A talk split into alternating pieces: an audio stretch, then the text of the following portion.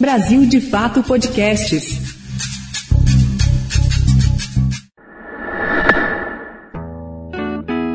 Que o Stedley não me ouça. Meu coração. Mas eu tenho um grande elogio Mania. pro Stedley. Eu sou a Sabrina Sato, amigo.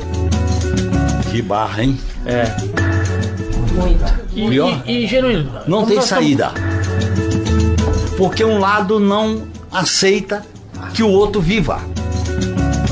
Você quer que eu conte em que língua? Eu quero ter. Coreano. Deixa eu colocar o modo offline. Vamos. Então vou. Uma coisa. O que você me ensinou é que essa bundinha fica pra trás, cara. Estou com frio na barriga, viu, gente? Vamos lá. Não, acho que hoje vai ser, mas a gente vai, porque a gente dá conta. 3x4 do Brasil de fato. E eu dei um chute na mesa que vai sair no microfone, eu não tô nem. Viu, Letícia? Usa isso no corte. Eu quero ver, eu te desafio a colocar. Não, não coloca, amiga. Os ouvintes vão achar que a gente não tem cuidado com o som. Não dá pra eu ficar. "Ih, tchau, semana que vem.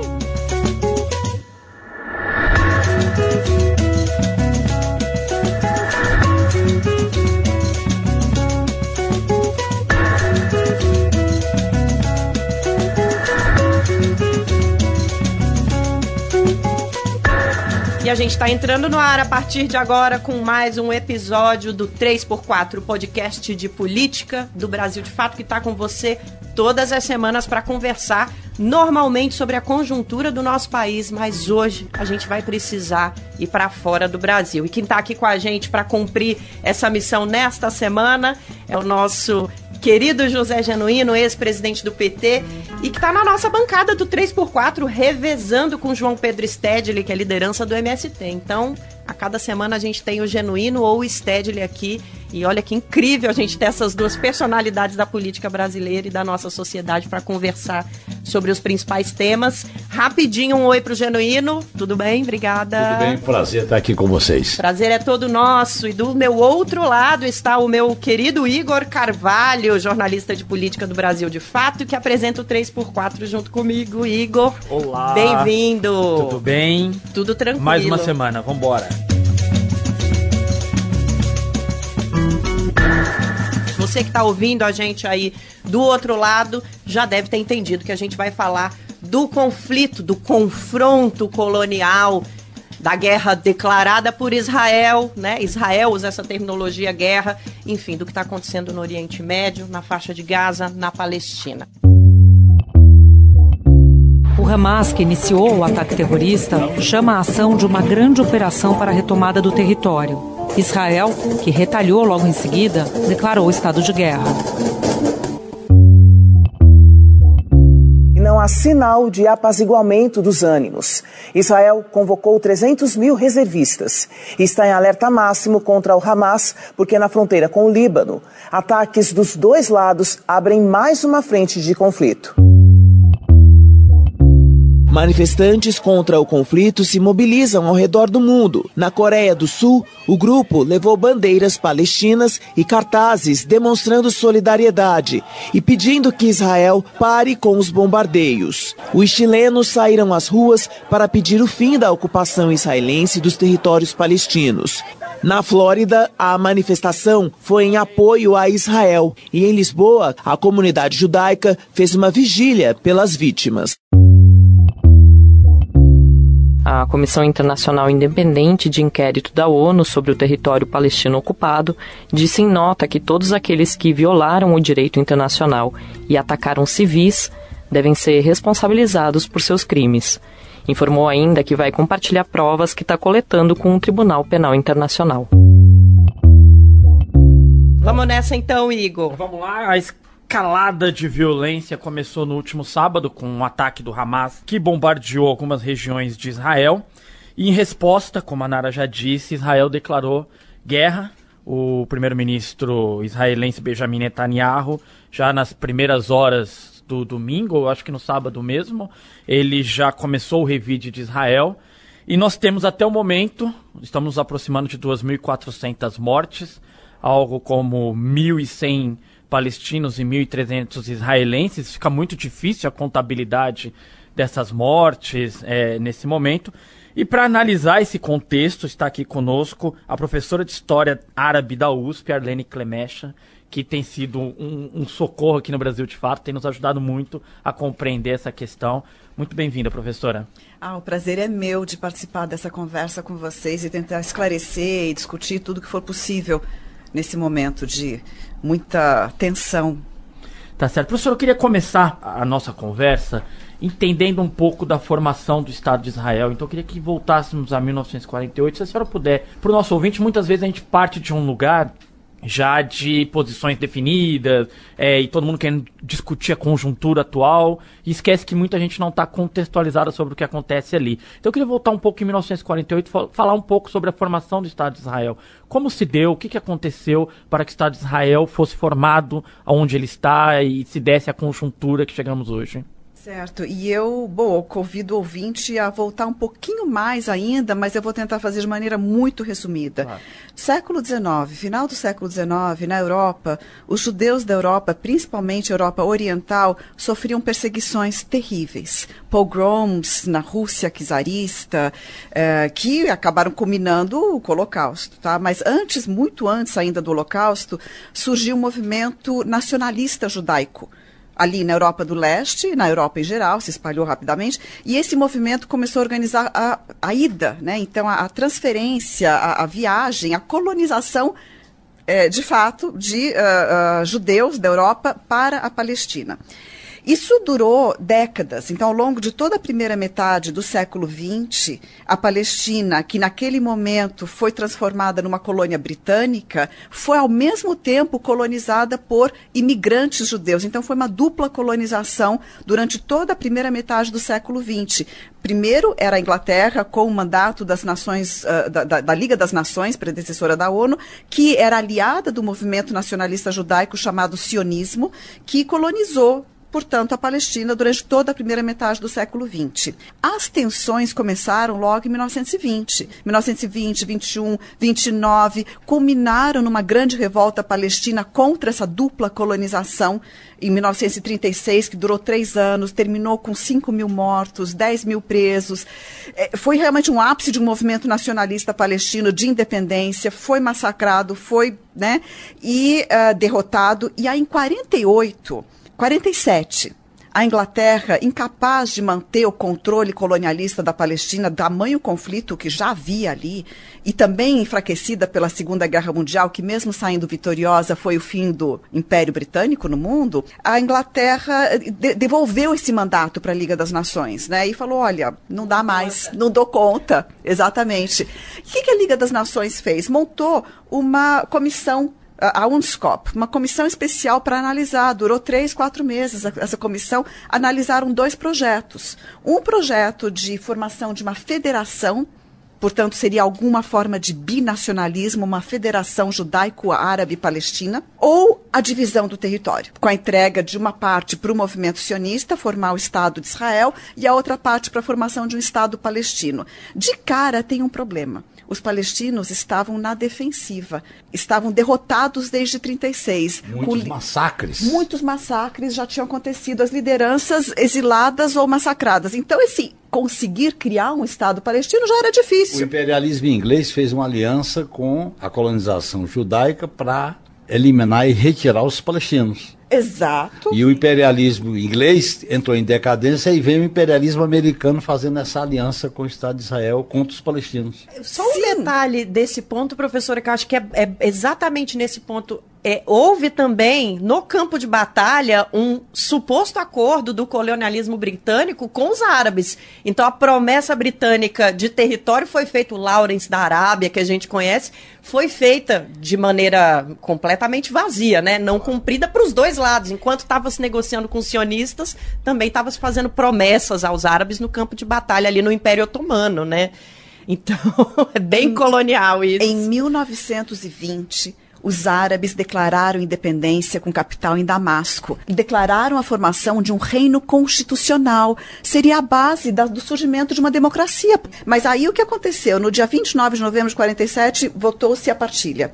No dia seguinte, a historiografia hoje mostra toda a nova historiografia israelense, que são historiadores israelenses pesquisando em arquivos militares que foram abertos depois de 30 anos, de 49, e que ou muitos foram refechados hoje, demonstraram que começou, depois, no dia 30 de, de novembro, novembro de 47, milícias judaicas começaram a atacar os vilarejos palestinos com essa ideia. No dia seguinte. No dia Sim, no dia seguinte. seguinte. No dia seguinte. E- não, havia- não havia guerra ainda, guerra declarada. só- é, Existia uma guerra civil há dois anos ali, e tensões, como a senhora Tensões, trouxe, né? nunca houve calma. Mas nós não tínhamos nesse momento nenhum tipo de organização de um Estado palestino. Não. Eles ainda não tinham tomado a autonomia do território. Do acon- território sim, mas digo, um- a formação de um governo não havia ainda. Não, não havia, porque veja, 1920 o Reino Árabe foi traído, não aconteceu. Aquele que declarou o Reino Árabe em Damasco se refugiou na Palestina e acabou depois virando num acordo com a Inglaterra, rei da- do, do Iraque.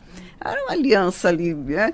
É, mas o que acontece na Palestina, a liderança nacional nunca aceitou fazer o jogo da Grã-Bretanha. Exatamente, é. Que a organização El Fatah era muito era a representação única dos palestinos, que negociava com os estados árabes, com os governos árabes, numa negociação muito tensa. Então, na verdade, os palestinos ficaram como moeda de pressão. De um lado, a violência sionista e de outro lado, a falta de apoio dos estados árabes. Ah, total falta de apoio. Acho que é uma oportunidade boa, professora, da gente posicionar as pessoas sobre o que é o Fatah, o que é o Hamas, como se desenvolveu é, a autoridade palestina, como se divide o poder ali na, Sim, na região. sim. Por favor. É, e, só para não perder o fio da Claro. meada, já que a gente está construindo Aham. isso, né? É, em 49, em 47 começaram os ataques das milícias aos vilarejos. Em quatro meses, 400 mil palestinos foram expulsos do território. Né? Aí veio a declaração do Estado, da, da criação do Estado de Israel, né? que eles chamaram de independência. Esse termo é toda uma, toda uma discussão em relação a que independência é essa, porque era um movimento de colonização, né? Eh, mas ok, criaram o Estado de Israel, e aí os países árabes vizinhos declararam guerra. Enviaram, mas já tinham sido expulsos 400 mil palestinos, através desses ataques aos vilarejos, antes do início da guerra de 48. Aí começa a guerra de 48, mais 400 mil palestinos foram expulsos, daí vem a declaração 194, em 11 de dezembro de 48, né, de- dizendo que todo refugiado palestino tem direito a voltar ao seu, ao seu local de né, origem, e nunca aconteceu. E aí, a liderança do movimento nacional palestino da primeira metade do século XX acaba, porque ela foi derrotada. Então, E é interessante, professora, porque o, o pano de fundo tinha para os judeus o Holocausto.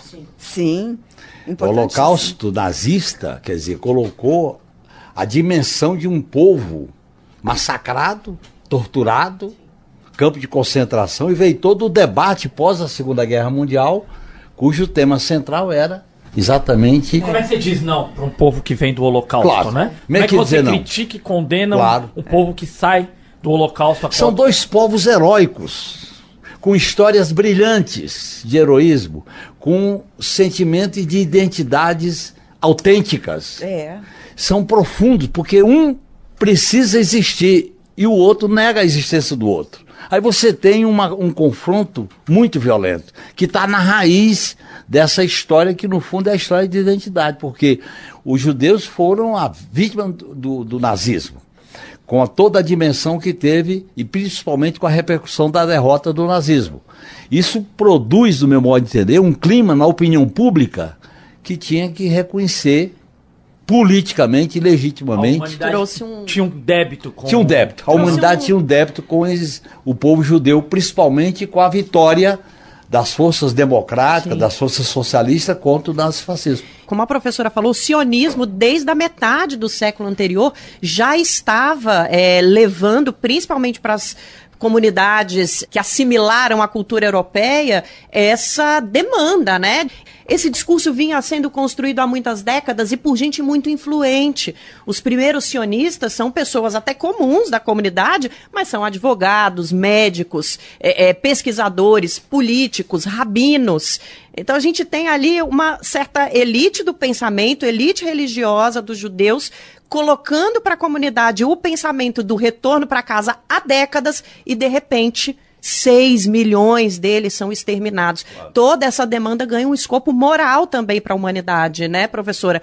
Não, a questão do Holocausto é, é muito importante nisso tudo, para a criação de Israel e para esse, né, essa, essa, dívida moral que a Europa, e não digo o mundo todo, eu digo Europa, Europa porque é, foi o centro do nazifascismo, né? E, e, assim, não só porque a Alemanha, Itália, ou né, regimes ali, mas porque Espanha. Espanha com Franco, mas veja, por que que durante a guerra não foram bombardeadas estradas de ferro que levavam os comboios de judeus para os campos de extermínio? Isso é, é é culpa da, da França, Inglaterra, claro. potências, de todos. Então eles precisavam espiar essa culpa. Espiaram, criando um novo problema. Né? Isso foi.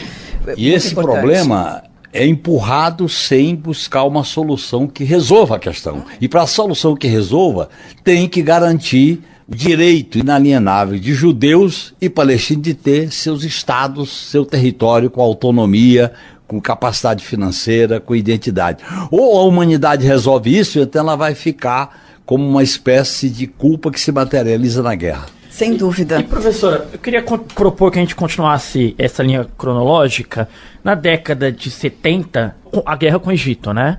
Como se desenvolve ali os anos 70 e 80 a questão palestina, que me parece que é o período, talvez nos anos 90 foi onde se acentuou a perda do território, né?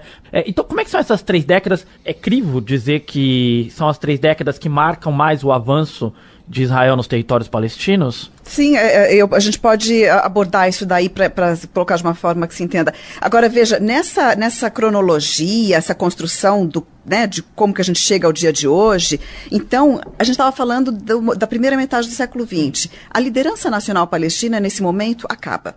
A década de 50 acaba dessas formas, exílio, morte tal, guerra, a década de 50 foi uma década em que os palestinos, a luta deles era para sobreviver. Estavam dispersos, eh, campos de refugiados por todo o Oriente Médio, mas principalmente ali, né, ao redor do território da Palestina histórica. A, a luta toda por sobreviver e nenhuma liderança nesse momento. E aí é que surge, na década de 50, 56, o Fatah é. criado por Arafat, é, a autoridade palestina como resultado de Oslo, mas que vem nessa linha de construção. Uhum. O Fatah, ele foi criado por Arafat e a sua, o seu grupo de, de resistentes uh, fora da Palestina ainda, mas num momento em que não havia uma liderança palestina para dizer nós respondemos pela Palestina e os árabes naquela linha do seu pensamento de que os árabes sempre traíram os palestinos estavam tentando eles responder pelos palestinos de forma completamente ele, ele, Inclusive o, o Arafá estava no exílio. Estava no exílio. É. Ele, ele ficava em alguns países como exilado. Sim. Só acho ah. que um dado importante para a gente continuar, para as pessoas que estão acompanhando a gente, é, é, esse conflito, dessa declaração de guerra pelos Estados Árabes no dia seguinte da criação do Estado de Israel, é, é, esses dois anos levaram a um êxodo de quase um milhão de pessoas que estão até hoje espalhadas pelo mundo. O status de refugiado passa de geração em geração. Essas pessoas continuam sem pátria. E a partir dessa guerra, Israel conseguiu 75% do território da Palestina.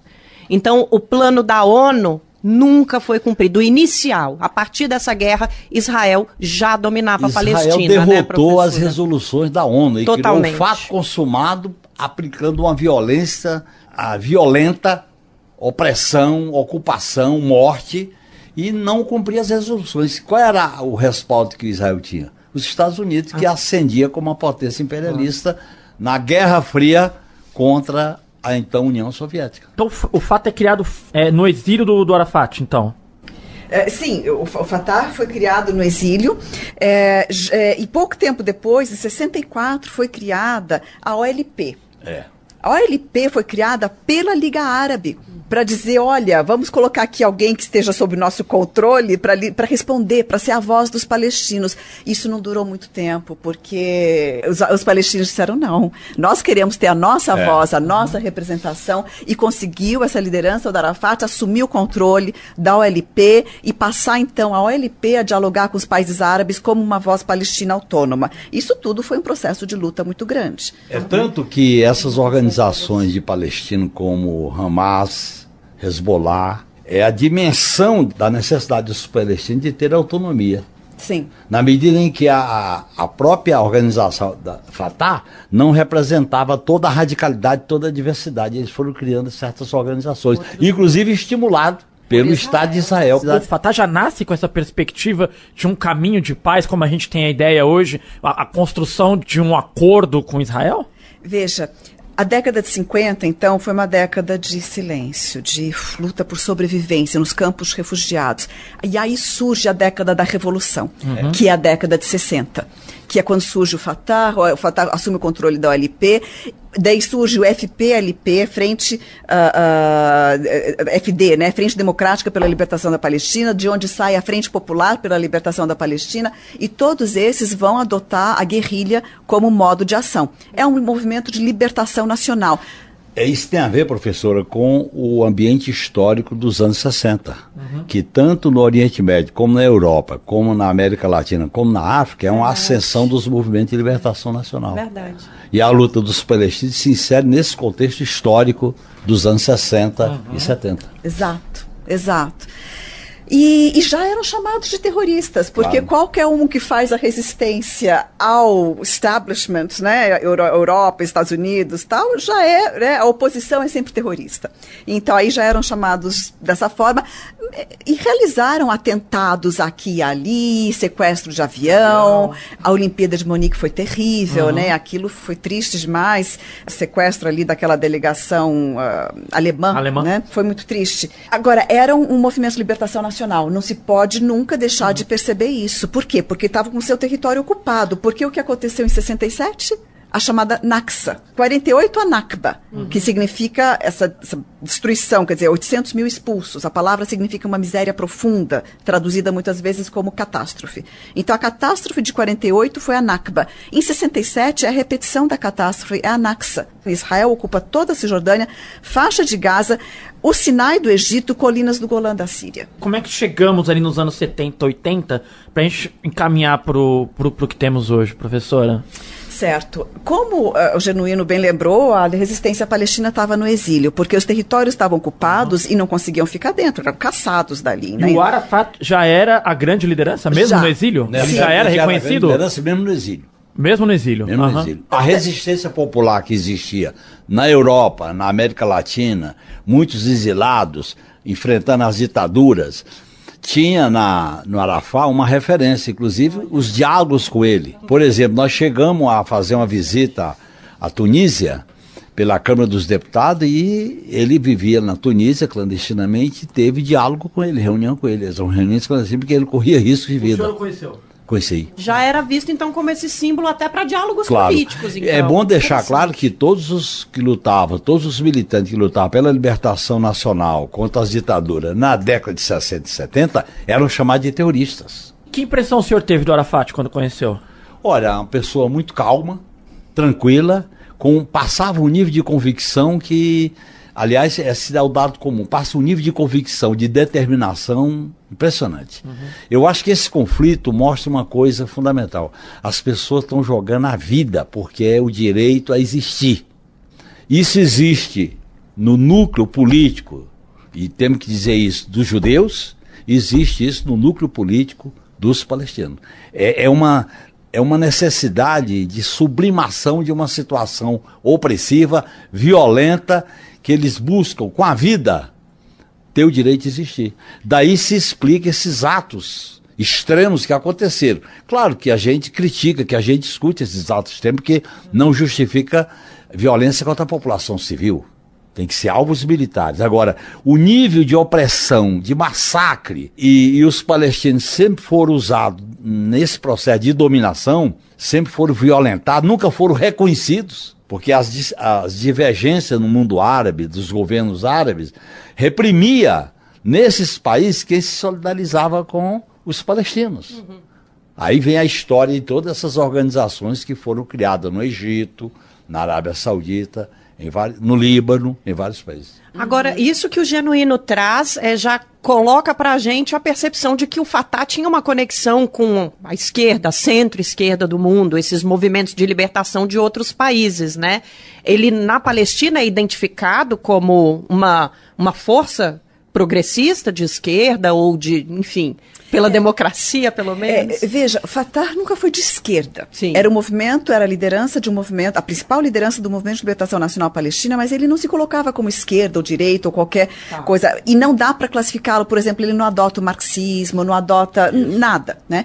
Quem era esquerda, e ainda existe, mas está muito enfraquecido, é o F- FPLP e F- FFDLP. Os- é, aí sim, é, eles se colocam, Jorge Rabash, né, da, da, da Frente Democrática, o FPLP, é, eles se colocam como a esquerda marxista, né, da- da- do Movimento de Libertação Nacional Palestino.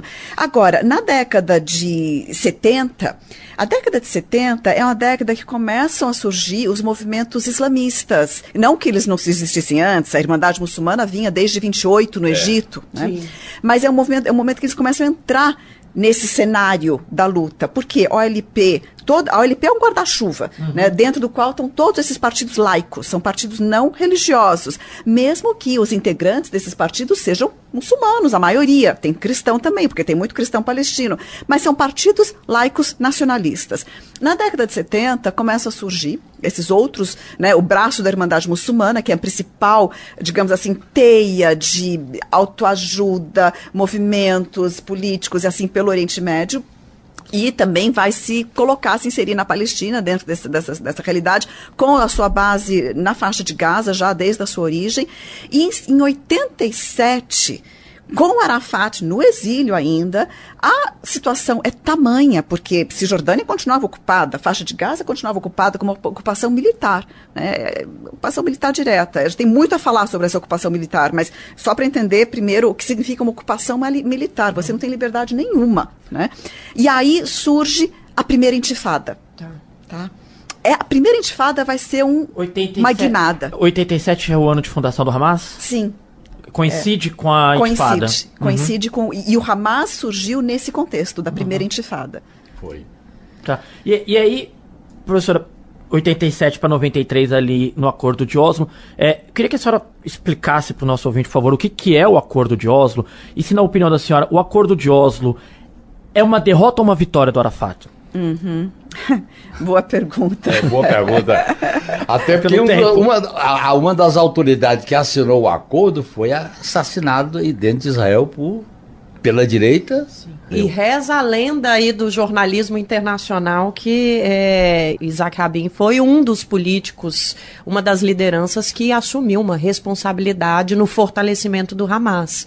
Uma responsabilidade de Israel no fortalecimento do Hamas, né? É, existem vários relatos de jornalistas, diplomatas e políticos que dizem que ele proferiu a frase, né? Esse foi o maior erro de Israel. Muitas camadas, né, professora? É, e, e por que, que Israel apoiou a formação do Hamas? Quer dizer, não que ele tenha criado, o Hamas surgiu e Israel apoiou. Começou a financiar, é, a, a favorecer, porque o Fatah era uma força de resistência tão grande, a de Arafat, que ele queria enfraquecer, E dividir. muito respaldado dividir internacionalmente, né, professor? Sim. Que o respaldo internacional era pela liderança do Arafat. de todo esse movimento de libertação Todo nacional de libertação mundial. nacional. E descolonização. Aí, 40 É. anos depois, olha onde a gente veio parar, hein, professora? Então, vamos só pegar a primeira intifada, né? Durante a primeira intifada, Arafat estava no exílio com seus combatentes resistentes, seu grupo e, enfim, tentando. E surge esse levante popular palestino, o levante das pedras, a intifada, completamente a revelia da liderança do movimento nacional palestino. E foi muito poderoso. Pela primeira vez, os palestinos tomam a liderança, Por isso saem que da o acordo posição para controlar aquela rebelião popular. é, exa- é, tá- exatamente. O acordo tem esse, esse, esse, esse Claro. sentido.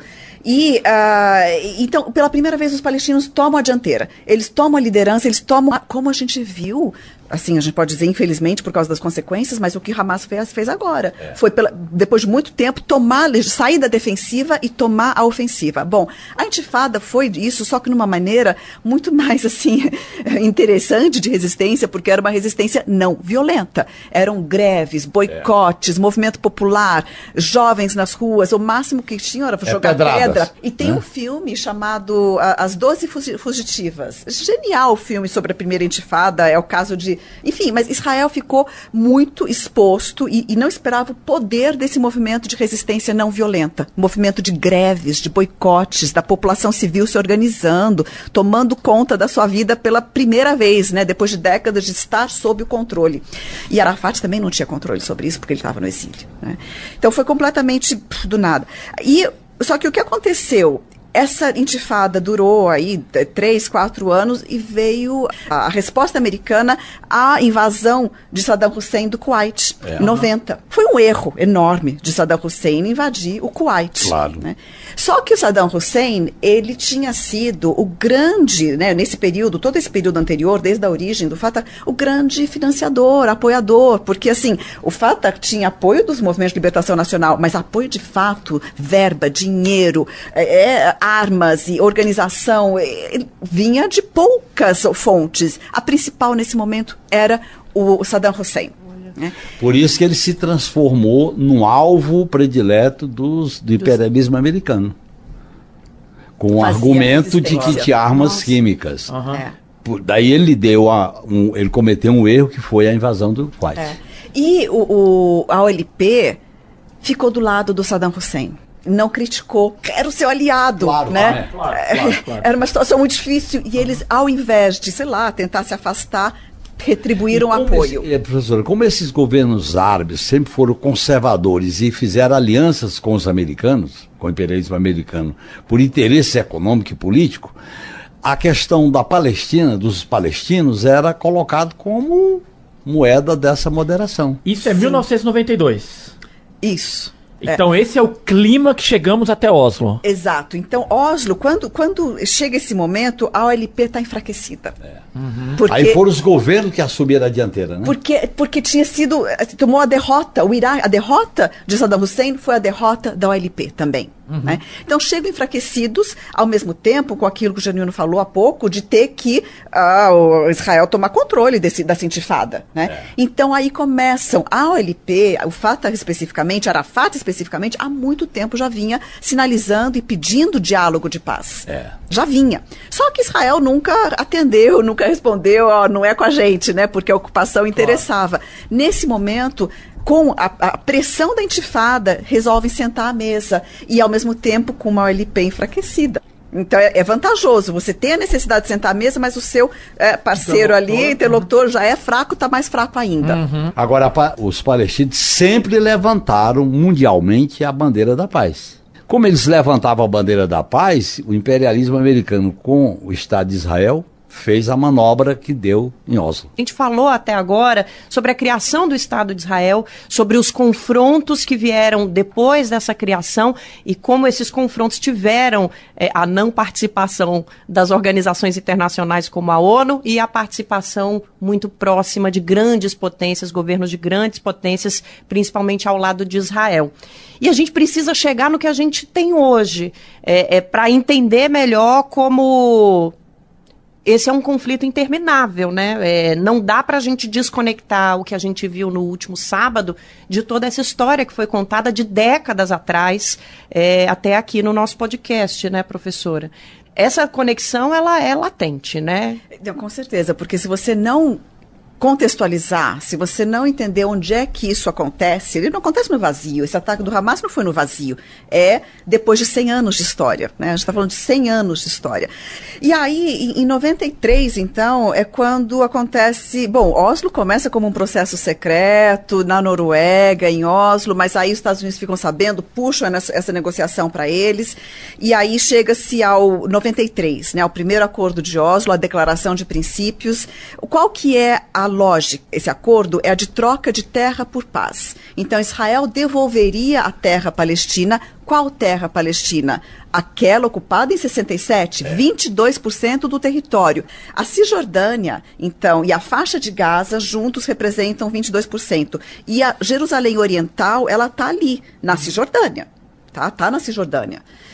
Uh, 49 terminou, rapidamente para falar claro. de Jerusalém. 49 terminou com o armistício entre Israel e os países árabes que se envolveram nessa guerra. É, com Jerusalém dividida em dois. Não era o plano da ONU. O plano da ONU era Jerusalém ser administrada pela ONU. Cidade internacional. Cidade internacional. É. Para quê? Para garantir o direito de todas as religiões rezarem ali. Gente, espaço, né? Colchetes. Fica à vontade, Nunca os muçulmanos, qualquer reino muçulmano proibiu o cristão ou judeu de ir para Jerusalém Oriental e rezar nunca na história, né? Mas aí vem a ONU e fala, é. não, a gente tem que garantir esse direito, que sempre foi dado, antes, antes claro. de levar a guerra para lá, né? Ok, voltando ao, ao, Oslo, né? Bom, aqui é uma coisa muito hum, sensível de explicar, porque foi uma grande armadilha que teve a impressão de ser Exatamente, um momento é. de esperança. É. Né? Então é sensível e é importante entender o que, que foi Oslo. Então Oslo começou dessa forma.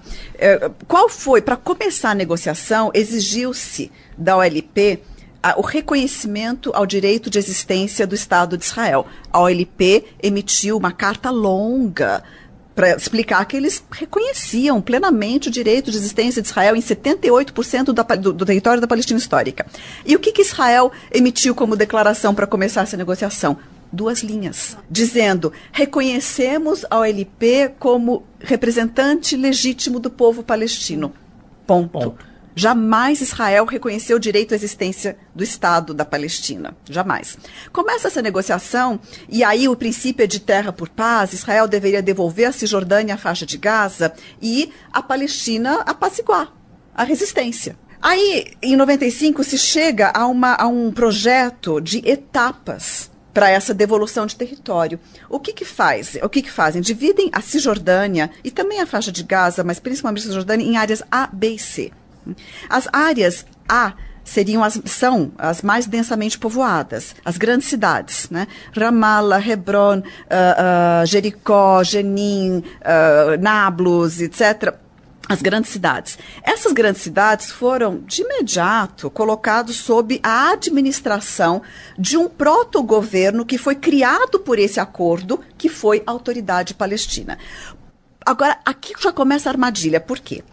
Debaixo, sob a lei internacional, toda potência militar ocupante, ela tem a obrigação de resguardar os direitos humanos, as condições de vida da população civil sob a sua ocupação. Isso é lei internacional, 49, Convenções de Genebra. Israel tinha, portanto, obrigações de garantir moradia, transporte, saúde, educação, sobrevivência, água de é. toda a população palestina. Difícil, né? Opa. Eles não queriam essa, essa responsabilidade toda. Claro. Então, cria-se com esse acordo um proto-governo, uma entidade, que é a Autoridade Palestina, e se colocam as maiores densidades populacionais, áreas A, sob a sua administração. A administração. Para quê? Para garantir água, luz, esgoto, eh, transporte, hospital, escola e tal. Israel mantém o controle disso, porque pode invadir com o exército a área A quando quiser. Depois, área B. Área B são as partes com vilarejos, densidade populacional média. Torna-se controle conjunto da autoridade palestina e de Israel. E depois a área C, que significa 60% da Cisjordânia hoje, que é controle exclusivo militar israelense. Então, os acordos de Oslo desenharam isso, desenharam esse grande queijo suíço. E nunca foi cumprido, né? Bom, isso, isso que eu falei, não, esses áreas A, B e C estão em vigor. Isso existiu, existe até hoje, mas é uma forma, é, é uma grande armadilha.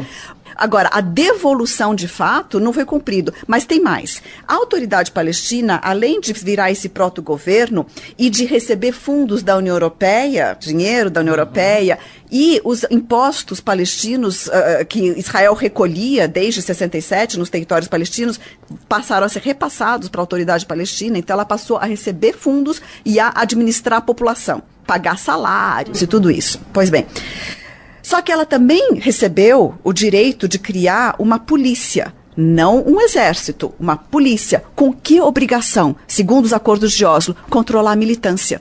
Então, isso é que é uma armadilha. Arafat, a OLP, o Fatah, eles criaram um proto-governo, porque não é um governo autônomo, não é. tem exército, não tem fronteira, mas é um proto-governo, é uma administração municipal. Provisório há mais de 30 anos. O Arafat aceitou porque ele estava no exílio, distante da sua base palestina, querendo retornar. querendo retornar. ao mesmo tempo, a sustentação da resistência estava exaurida. Foi o período de autoritarismo no mundo inteiro. Foi pós queda do muro. do muro, fim da União Soviética, a cessão do que é hoje conhecido como neoliberalismo. Foi um ambiente muito desfavorável. E aí surgiram, na esteira do, do esvaziamento da autoridade Arafá, surgiram essas organizações mais à esquerda. Posso propor para fazermos um salto? 2007, que é a ascensão do Hamas quando ele consegue retirar a autoridade palestina da faixa de Gaza. Ele ganha a eleição. Ele ganha a eleição, ganha a eleição. em 2007 e passa a ser o senhor do território da faixa de Gaza. É, isso foi num ambiente natural? É, e o que representou ganhar a faixa de Gaza para Hamas? Talvez a maior vitória interna do Hamas até hoje, né? Veja, as eleições que aconteceram municipais em dezembro de 2005 foram eleições limpas, absolutamente limpas. Quando a autoridade palestina vira esse proto-governo recebendo fundos, começa muita corrupção dentro da autoridade palestina, muito controle de grupos, de, de, de, de poder, pequenos poderes aqui e ali, e uma coisa muito importante, simbólica, que a autoridade palestina deixou de uh, responder pela resistência palestina. Por quê? Porque, no fundo, Israel não cumpriu, como vocês estavam dizendo, um centímetro do acordo, não devolveu o território de fato, é, continua expandindo. Acordo, o acordo favorecia Israel, naquilo que não favorecia, ele não cumpriu. Sim. E aí desmoralizou a autoridade e, palestina. Exato, desmoralizou e, e Israel continuou expandindo os assentamentos. Expandiu mais ainda do que estava expandindo antes de firmar Oslo. Né? Uh, e a autoridade palestina, que não conseguia segurar a militância de forma alguma, porque as pessoas estavam sofrendo essa ocupação né, continuamente, não, não, não terminava, é, por sua vez passava a ser culpada por não segurar a, resi a, a resistência e, a, e, e cobrada nessa polícia cobrada. Ela, então ela passou a ter algo, e e a, partir de Oslo, ela tem um dispositivo que não não se conhece tanto assim fora do contexto aí de quem está envolvido, mas que é a coordenação de segurança. A OLP, a, OLP não, é hoje eles se fundem muito, mas a autoridade palestina, ela tem um acordo de cooperação de segurança com Israel.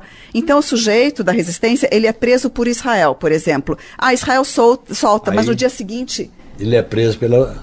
Pela autoridade, pela palestina. autoridade palestina. Então, a autoridade palestina passou a colaborar com a ocupação ela colabora com a ocupação dos territórios palestinos.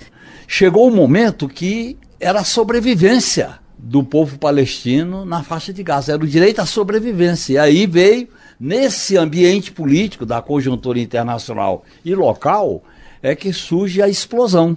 Essa explosão ela tem raízes. Você pode analisar a questão de, de, de, violência contra civis de um lado ou de outro. Você pode analisar tudo isso que nós estamos vendo, que é o núcleo fundamentalista dos dois lados que tem. Agora, a opressão, a violência, a destituição de qualquer direito do povo palestino chegou ao limite do limite. Dias antes do ataque do Hamas, manifestações de jovens na faixa de Gaza com resposta violenta, justamente por causa das condições de vida. Acho que esse é um resumo interessante para quem está ouvindo a gente. Nós temos, gente, um país dividido. Pensa assim no mapa do Brasil, tá? Vamos fazer essa brincadeira. A Cisjordânia está lá em cima, lá perto do Pará. A faixa de Gaza está mais aqui para baixo, como se fosse ali o Mato Grosso do Sul. Olha como eles estão distantes um dos outros. É, na faixa de Gaza, a gente tem o Hamas, esse grupo no governo, condições de vida horríveis nos dois territórios, que estão completamente separados um do outro, é, pessoas pedindo direito de ir e vir, pedindo comida, pedindo trabalho, pedindo saúde, pedindo educação, um ambiente completamente favorável a confrontos e conflitos, e aí a gente tem o Hamas planejando esse ataque que a gente viu no sábado há muito tempo, né, professor? Isso não vem de agora. Estava planejando há muito tempo esse ataque, ninguém sabia, e nem, nem os militantes do Hamas que fizeram o ataque, os combatentes que sabiam. Porque só as lideranças sabiam que isso estava sendo planejado, ninguém sabia. Mas a gente parou também, e aí aqui atendendo as, as pedidos de explicar tudo, né? A gente estava ali falando uh, da origem do Hamas, né? Durante a primeira intifada, ele cresce com apoio israelense, a, a acontece os acordos de Oslo, ele é contra, não se envolve, né? Tá, tá alheio ao LP, né? O LP tá aqui, o Hamas tá aqui. Uh, aí surge esse, esse contexto de eleição na Palestina, que é uma Palestina tentando construir a sua democracia, tá? Uh, o Hamas, ele entra nessas eleições e já participando das eleições para grêmios estudantis, ele já vinha ganhando as eleições, por exemplo, o Grêmio de Birzeit, da Universidade de Birzeit, já era um indicativo do quê? A principal força deles era na juventude palestina. E, e, não, e outra coisa, as pessoas acham que é um movimento islamista, é um movimento islamista, mas o problema é que muito do apoio ao Hamas era um apoio anti autoridade palestina. Não era necessariamente assim de acordo com toda a plataforma política do Hamas. Claro. Era, um, era um apoio anti-autoridade palestina que estava nesse momento desmoralizada, enfraquecida, e, isolada, isolada, enfraquecida, não conseguiu entregar nada do acordo de Oslo é. e tinha uma colaboração de segurança com Israel. Então a população estava começando a dizer não, quem é que vai claro. nos representar? Desse jeito não está funcionando para nós. Não está funcionando. As colônias estavam aumentando a perder de vista eram 350 mil colonos no começo dos acordos de Oslo, hoje são 750 mil colonos dentro da Cisjordânia, nunca e parou de aumentar. 2 milhões e meio de palestinos encurralados numa área de 300 quilômetros quadrados na faixa de Gaza, né? claro. né? Aquilo ali é um campo de concentração e céu aberto. aberto. É. Então, assim, professora, nesse contexto do que a senhora tem acompanhado, os palestinos apoiaram o que o Hamas fez no sábado, dia 7? Olha, eu vou te falar que eu tive conversando com amigos em Jerusalém, amigos em Ramallah, aqui e ali.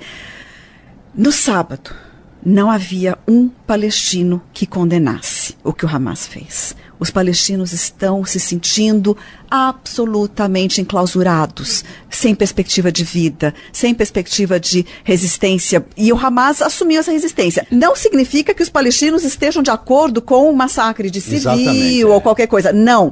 Tá. Mas o fato do Hamas assumir essa posição, os palestinos e, dizem. E, ah, e, e quebrar é. a prepotência, a força, a inteligência, o armamentismo do Estado de Israel. Isso aí acaba. Eu tenho uma pergunta para você, Genuínos, é, é, e queria que você avaliasse um pouco essas movimentações que a gente vê da China e da Rússia, que estão inclusive se disponibilizando a intermediar um acordo né, de cessar-fogo, Estados Unidos e União Europeia, que já declararam apoio incondicional a Israel, inclusive cessaram a ajuda financeira, a União Europeia cessou a ajuda financeira à Palestina, dizendo que vai pensar como é que fica o, a conjuntura internacional, A conjuntura internacional vai passar por um agravamento surpreendente. Primeiro porque os Estados Unidos estão tá prometendo mais arma, mais dinheiro para matar, para ocupar. A União Europeia hoje não tem autonomia nenhuma em matéria de política externa. Por outro lado, há uma crise que vem da guerra na Ucrânia. Terceiro, tem uma eleição nos Estados Unidos que a situação do Biden não é tão favorável. Então veja bem, essa multipolaridade está marcando o tensionamento das relações internacionais, está presente nesse conflito no Oriente Médio. Eu acho que o Brasil agiu corretamente em sugerir a convocação do Conselho de Segurança da ONU. Não resolve, mas tinha que marcar uma posição. Segundo, foi ágil na repatriação dos brasileiros. Foi o primeiro país a fazer isso. Isso é um dado positivo. Terceiro, a nota que tem duas notas aí que foram mediadas. A do Itamaraty é muito, eu acho que é mais à direita a primeira nota. Eu acho que nesse momento a, nós não podemos transformar o Hamas em, em inimigo nem equiparar a Israel. É um erro fazer isso. Você tem um problema grave. Não dá para confundir a reação. Não dá para confundir. É uma reação diante de um massacre que vem se processando anos e anos. Você pode até, por uma questão de negociação, você dizer que a população civil não pode ser violentada, não pode ser afetada, não pode sofrer violência. Então, isso sim. Agora, eu acho que o Brasil está bem situado.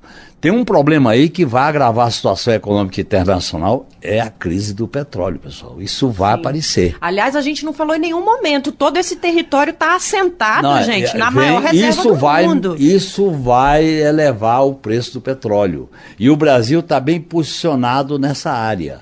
Eu acho que o protagonismo do governo brasileiro pode melhorar muito a influência do Brasil nesse mundo multipolar, porque ele tomou iniciativa, ele não ficou parado. Uhum. E o fato de vários países estarem solicitando que o governo brasileiro faça a repatriação de seus cidadãos e cidadãs é muito positivo. Então, o governo agiu, tá certo? O governo agiu. Agora, é fio da navalha, né, professora? É fio é. da navalha, porque você tem um conflito com raiz histórica e essa raiz histórica é o direito de existir, pessoal. É o direito de existir.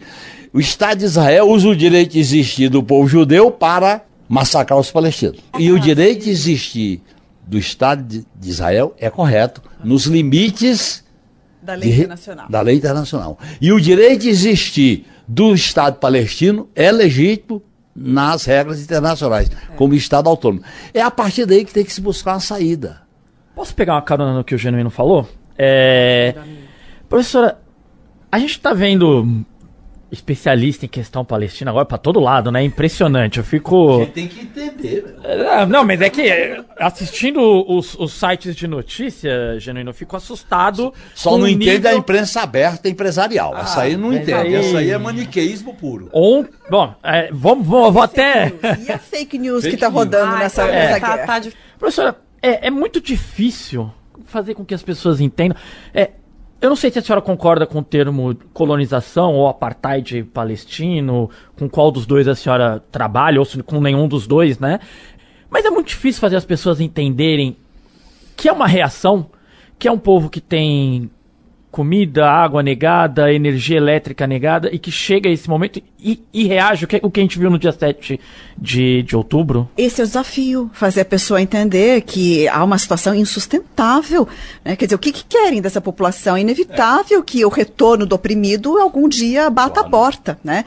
O, a faixa de Gaza, a gente estava falando lá da eleição. Foi quando aconteceu a eleição que deu vitória na, no Conselho Nacional Palestino ao Hamas e a Europa não aceitou essa vitória, Estados Unidos não aceitaram essa vitória. O que, que fizeram? A mesma coisa que a Europa fez agora, reteve os fundos. A mesma é. coisa que a Europa está fazendo hoje, de reter os fundos que sustentam a Autoridade Nacional Palestina, fundos repassados segundo o Acordo de Oslo, fez naquela época mediante uma vitória eleitoral, democrática. Uhum, uhum. Então boicotaram as eleições eleições naquele momento.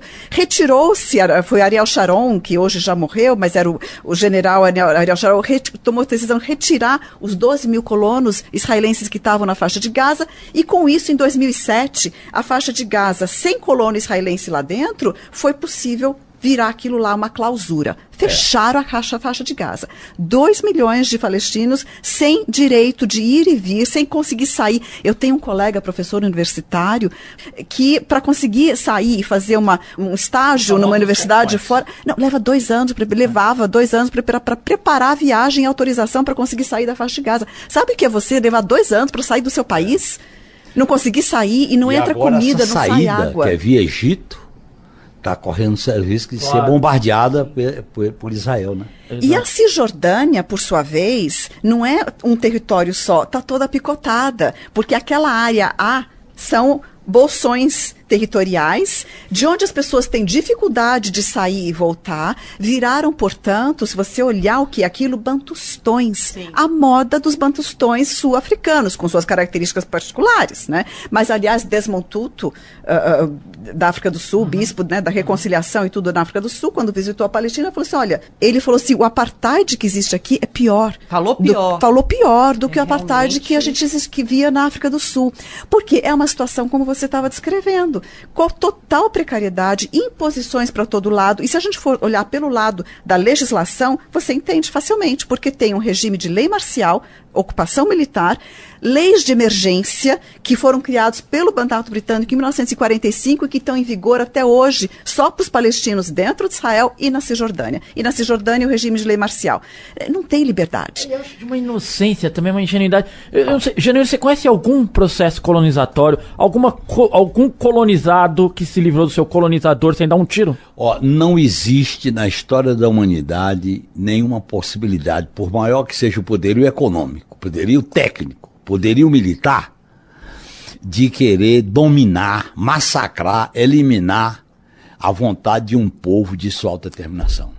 Está aí o Vietnã que mostra isso, está aí todo o movimento de descolonização. Não há. Portanto, a única solução para a crise que estourou no Oriente Médio é a paz, os dois lados serem respeitados com seus parâmetros internacionais, porque, do contrário, Não adianta aparelhar, não adianta porta-aviões, não adianta bomba, não adianta. Mas tem uma coisa muito importante aí na compreensão atual do conflito quando você falou de apartheid. O que aconteceu? Que por duas décadas, três décadas, o, o contexto de Oslo, a configuração de Oslo, fechou os olhos do mundo para a existência do apartheid. É. Todo mundo acreditando que, ah, vamos defender dois estados, vão surgir dois estados, estão num processo, vão ser criados dois estados. Hoje, quando todos reconhecem que não há dois estados possíveis de serem criados, porque tem 750 mil colonos dentro da Cisjordânia, Jerusalém Oriental foi anexada por Israel, Israel não vai devolver, se for da vontade dela. Né? Então, existe uma situação de apartheid, qual que tem que ser a resposta? Direitos humanos. É tem que defender direitos humanos para claro. todo mundo, Perfeito. seja Israel, seja Palestina, seja o que for, tem que haver a defesa da, da extensão de lados. direitos humanos para todos no território. Vou ajudar a Narita aqui a gente tentar caminhar para o final, a prosa está ótima. Pensando soluções, boa parte das organizações palestinas não aceitam a, a, criação de dois estados, né? É, Israel também, tão pouco. E é muito difícil imaginar esses dois povos coexistindo ali naquela, naquela região. É, e um país destroçado. A gente está vendo as imagens de Gaza, assim, milhares de prédios e casas no chão. Como vocês imaginam que pode vir a ser uma solução para isso? Tá, eu vou começar só colocando alguns pontos. Por Primeiro, favor todos os partidos políticos palestinos aceitaram dois estados. Todos, inclusive o Hamas. Inclusive o Hamas? Inclusive o Hamas. Uhum. Em 2006, quando o Hamas foi às eleições, para ir às eleições no contexto de Oslo, ele aceitou dois estados. Acontece o seguinte, viram que os dois estados não iam acontecer. E qual é o problema dessa solução dos dois estados? Bom, primeiro, hoje tem 750 mil colonos na Cisjordânia que Israel não vai tirar. Segundo, Jerusalém Oriental está anexada. Terceiro, na, no panorama de dois estados, tem 20% da população israelense que é palestina. Esses 20% da população israelense, palestinos, eles não têm uma cidadania igual. Em 2019, foi 2018, foi aprovada a Lei Básica do Estado-nação em Israel. Essa lei básica diz que somente quem é judeu dentro de Israel tem o direito de representação pelo Estado de Israel. Então, esses 20% da população palestina não são, não tem representação plena dentro do Estado. São palestinos, muçulmanos e cristãos. O apartheid é também contra eles. Então, numa solução de dois estados, esses palestinos são esquecidos. Numa solução de dois estados, Jerusalém Oriental vai ser devolvida? Israel não quer. Numa solução de dois estados, o que, que você faz com todos os refugiados palestinos pelo mundo que, porventura, a gente sabe que todos não querem, queiram voltar? Tem que descolonizar. Descolonizar. Ele só descoloniza se for derrotado com essa política de extermínio. E aí garantir a permanência de todos. Claro. Não significa expulsar judeu. Até porque se você nenhum, tem né? dois estados autônomos se relacionando democraticamente, isso está sendo presidido pelos valores da humanidade que nós sonhamos. Que humanidade nós queremos? É a guerra? É o extermínio? É a tragédia? Ou é uma humanidade que civilize os seus valores enquanto existência? Esse é o problema. É, a questão da, da Palestina e de Israel é o pano de fundo do futuro que a gente pode querer para a humanidade. Você gosta do podcast 3x4, dos conteúdos do Brasil de Fato? Acompanha sempre o que a gente está produzindo por aqui? Pois é, sabia que dá para você colaborar com essa nossa luta? Vai lá no Apoia-se do Brasil de Fato. Nosso site é apoia.se barra Brasil de Fato e apoie a comunicação popular. Aliás, não dá para esquecer que quem apoia o Brasil de fato recebe, é claro, as recompensas. Vocês não estão vendo, mas a nossa canequinha eterna do Brasil de fato, que é lindíssima, tá aqui na mesa todos os dias que a gente está gravando o podcast. Eu tenho certeza que você quer ter uma também. Então é isso. apoia.se barra Brasil de fato. Apoia a comunicação popular. E voltando aqui para a nossa discussão, depois desse leve merchan, a gente tem a participação do nosso também comentarista, João Pedro Stedley, que mandou uma mensagem sobre esse assunto aqui para a gente.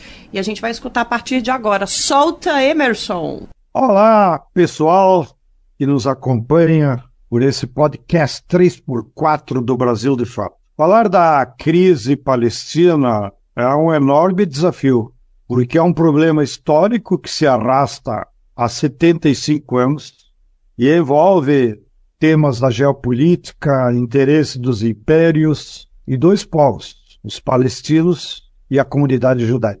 Eu tive o privilégio, até diria, de há uns 20 anos atrás, ir à Palestina, a Israel, entregar o prêmio que naquele ano havia sido dado a um técnico nuclear israelita, Mordechai Vanuno.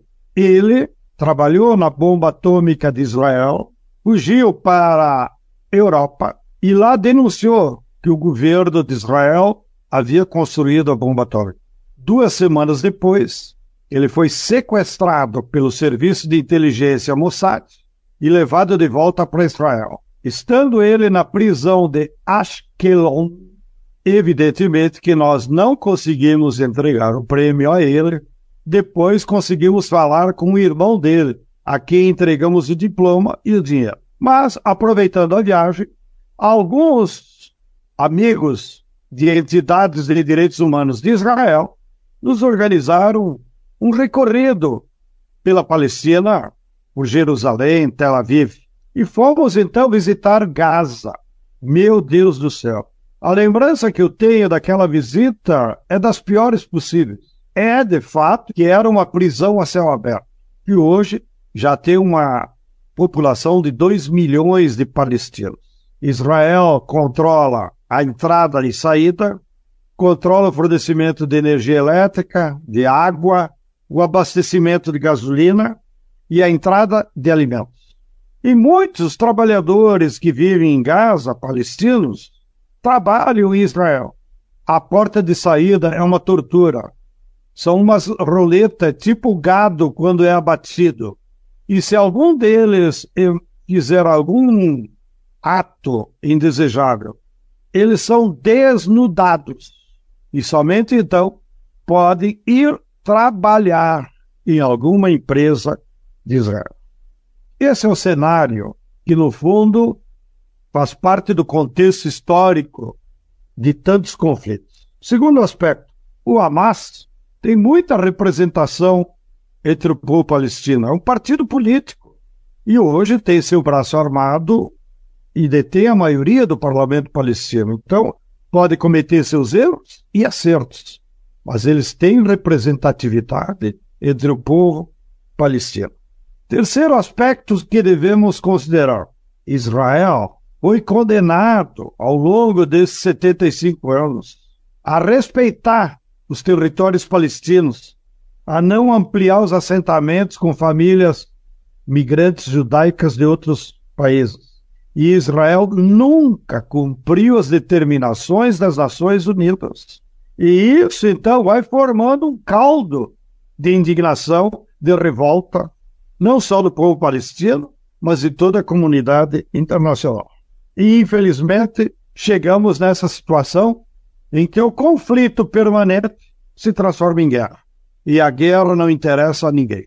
Então, evidentemente que devemos condenar a guerra em qualquer circunstância, sabendo, inclusive, que o país mais guerreirista e que promove guerras e ataques armados em todo mundo é o governo dos Estados Unidos. Já que a indústria bélica americana é o motor da indústria e da economia americana.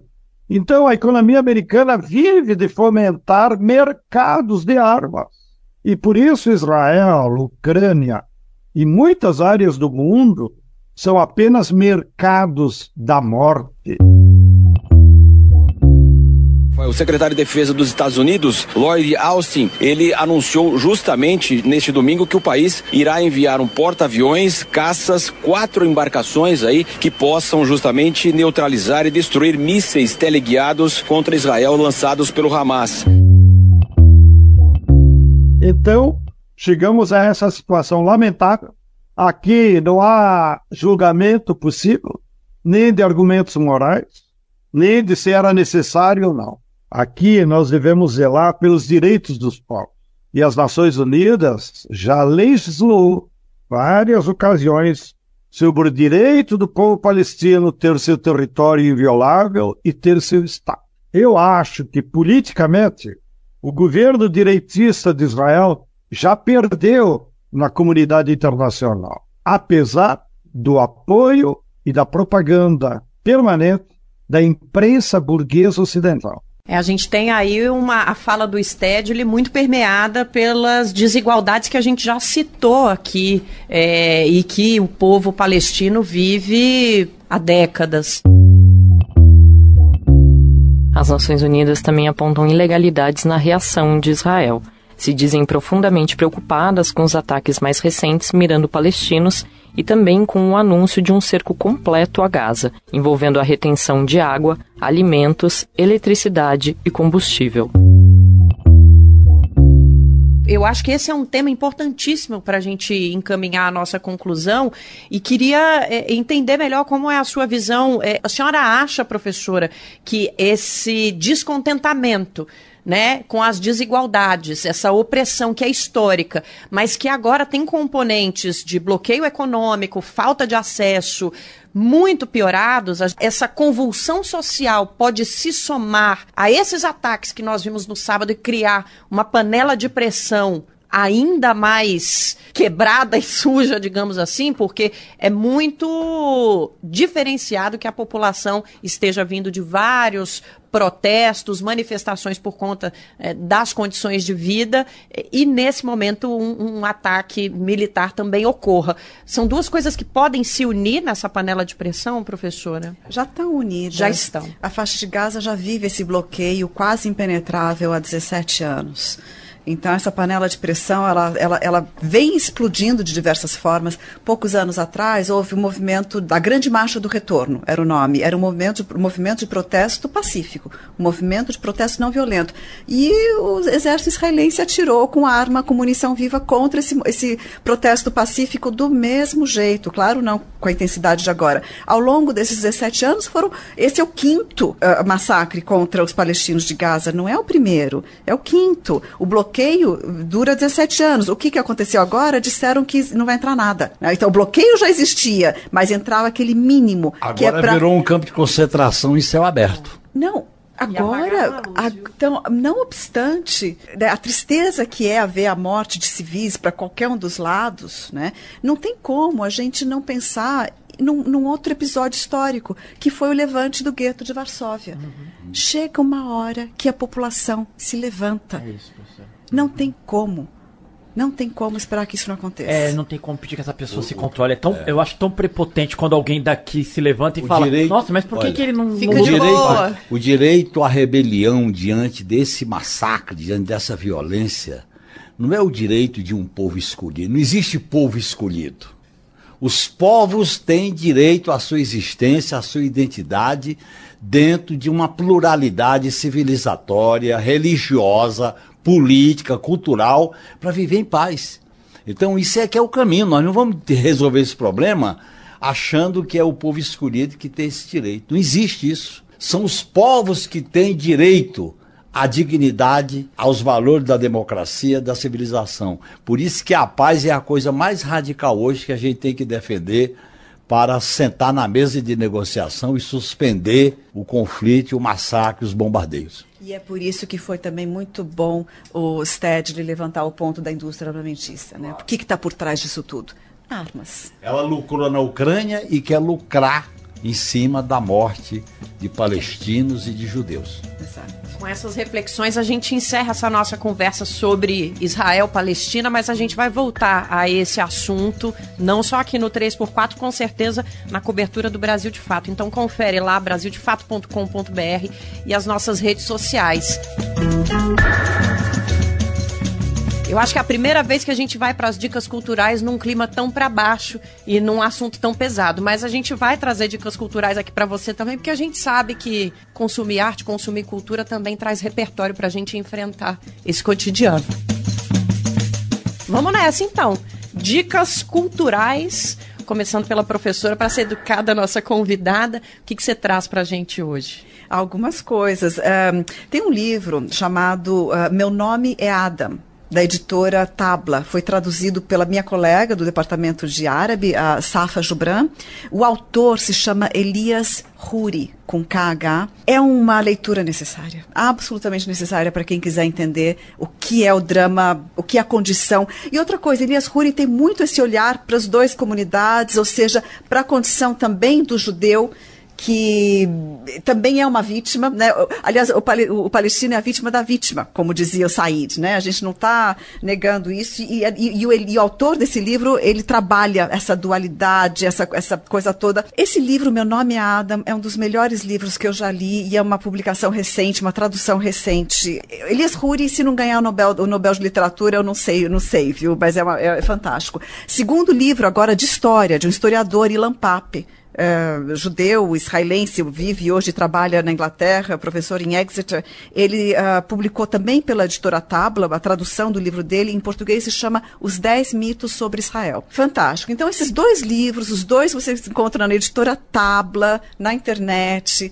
Uh, e quanto a filme, ainda não está disponível, mas quem sabe em breve possa estar em festivais. Se chama Bye Bye Tibérias. A deusa a Tibérias. Tibérias é uma cidade dentro de Israel, era Palestina, obviamente, e é o filme de quatro gerações de mulheres, sendo que uma delas é a grande, grande atriz palestina.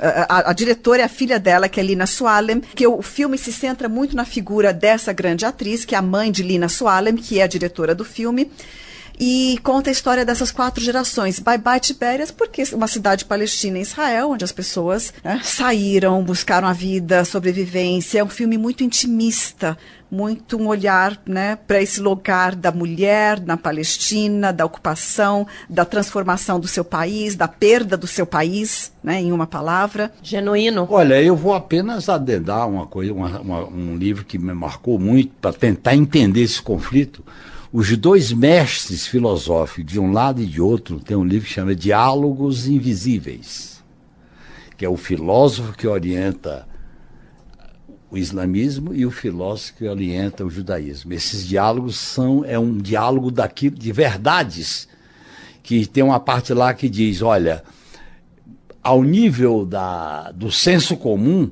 o que nós estamos falando aqui, o que nós estamos pensando, vai ser interpretado de uma outra maneira. E parece que é um pouco essa história que marca o conflito, que é religioso, é político, é filosófico desses dois povos, com uma história brilhante, heróica, generosa que a gente tem que respeitar. Igor Carvalho. Olha, eu, eu vou indicar um documentário que eu, eu assisti que talvez tenha sido a primeira, o primeiro contato que eu tive com a questão palestina lá em 2003, que é o Checkpoint. A professora obviamente o conhece, porque eu acho que já vi alguns, alguns filmes depois disso, é, mas eu acho que o Checkpoint ele carrega um elemento que é te levar literalmente para aquela região dos checkpoints ali, você entender a dificuldade do palestino de entrar de sair, de ter acesso. Eu me lembro, me lembro, vi o filme a última vez, eu revi há uns quatro anos atrás, mas fica muito para mim a história de um senhor que quer sair para ir ao médico, ele tá desesperado porque ele precisa ir ao médico e ele não consegue, ele vai todo dia ali a região do checkpoint, ele não consegue passar. Então essa dificuldade do palestino de ir e vir e de acessar é, serviços e coisas básicas para a vida dele, para mim fica muito latente naquele, nesse documentário. Fica muito visível a, a, a a situação, a vida cotidiana do palestino. Então, checkpoint. E se você quiser saber mais, vai lá no Brasil de Fato, ataques do, do Hamas a Israel. Cinco filmes para entender a questão palestina, que a gente fez uma lista que tem outros títulos, inclusive tem muita coisa boa. É, eu vou sair do nosso assunto para dar minha dica cultural, porque a gente não pode esquecer que a gente está no Brasil de fato e que a gente tem os nossos movimentos populares com várias atividades, como sempre, Brasil afora. Na sexta-feira, Hoje começa o acampamento nacional Juventude em Luta em Brasília e eu quero convidar todos os meus conterrâneos, filhos de candangos e candangas, a comparecerem a esse festival que vai trazer muito samba, muita cultura brasileira, mas vai trazer música eletrônica, vai trazer rap, vai ter MPB, vai ter forró. Vai ser uma grande festa e vale muito a pena acompanhar. Acampamento Nacional Juventude em luta. Começa sexta, vai até dia 17, terça-feira, lá em Brasília. No Brasil, de fato, também tem mais informações. E é isso, acompanha a luta popular da nossa juventude. A gente vai encerrar por aqui a nossa edição de hoje. De novo, prometendo que a gente volta a esse assunto no Brasil de fato, talvez aqui no 3x4 também. E eu quero agradecer a presença da Arlene, a presença do Genuíno aqui. Obrigada, professora. Que aula, viu? Obrigada, eu que agradeço essa conversa né, instrutiva para todos nós. Riam Abbas é o nome da atriz palestina. De, lembramos. Eu agradeço muito, principalmente o que eu aprendi, professora, com as suas intervenções. Ah, igualmente. Muito obrigado. Valeu demais. Valeu, gente. Semana que vem estamos, estamos de volta. Professora, mais uma vez, muito obrigado. Muita admiração pelo saber da senhora e obrigado pelo socorro que tem nos dado essa semana. Saber precisam ter as lideranças mundiais nesse momento. É isso. E a gente sabe que muita gente que está ouvindo a gente, muita gente aqui no Brasil tem familiares, amigos, amigas, parentes em Israel, na Palestina. Está preocupado, está preocupada com a falta de notícia, com a falta de comunicação. Toda a nossa solidariedade para as pessoas que estão sofrendo neste momento por causa desse confronto colonial. Valeu pela participação dos ouvintes e das ouvintes também. 3x4 é apresentado por mim, Nara Lacerda. Meu companheiro de bancada é o jornalista Igor Carvalho. Os nossos comentaristas são José Januíno e João Pedro Stedley. Esse episódio utiliza áudios dos sites G1, Nexo e da Folha de São Paulo.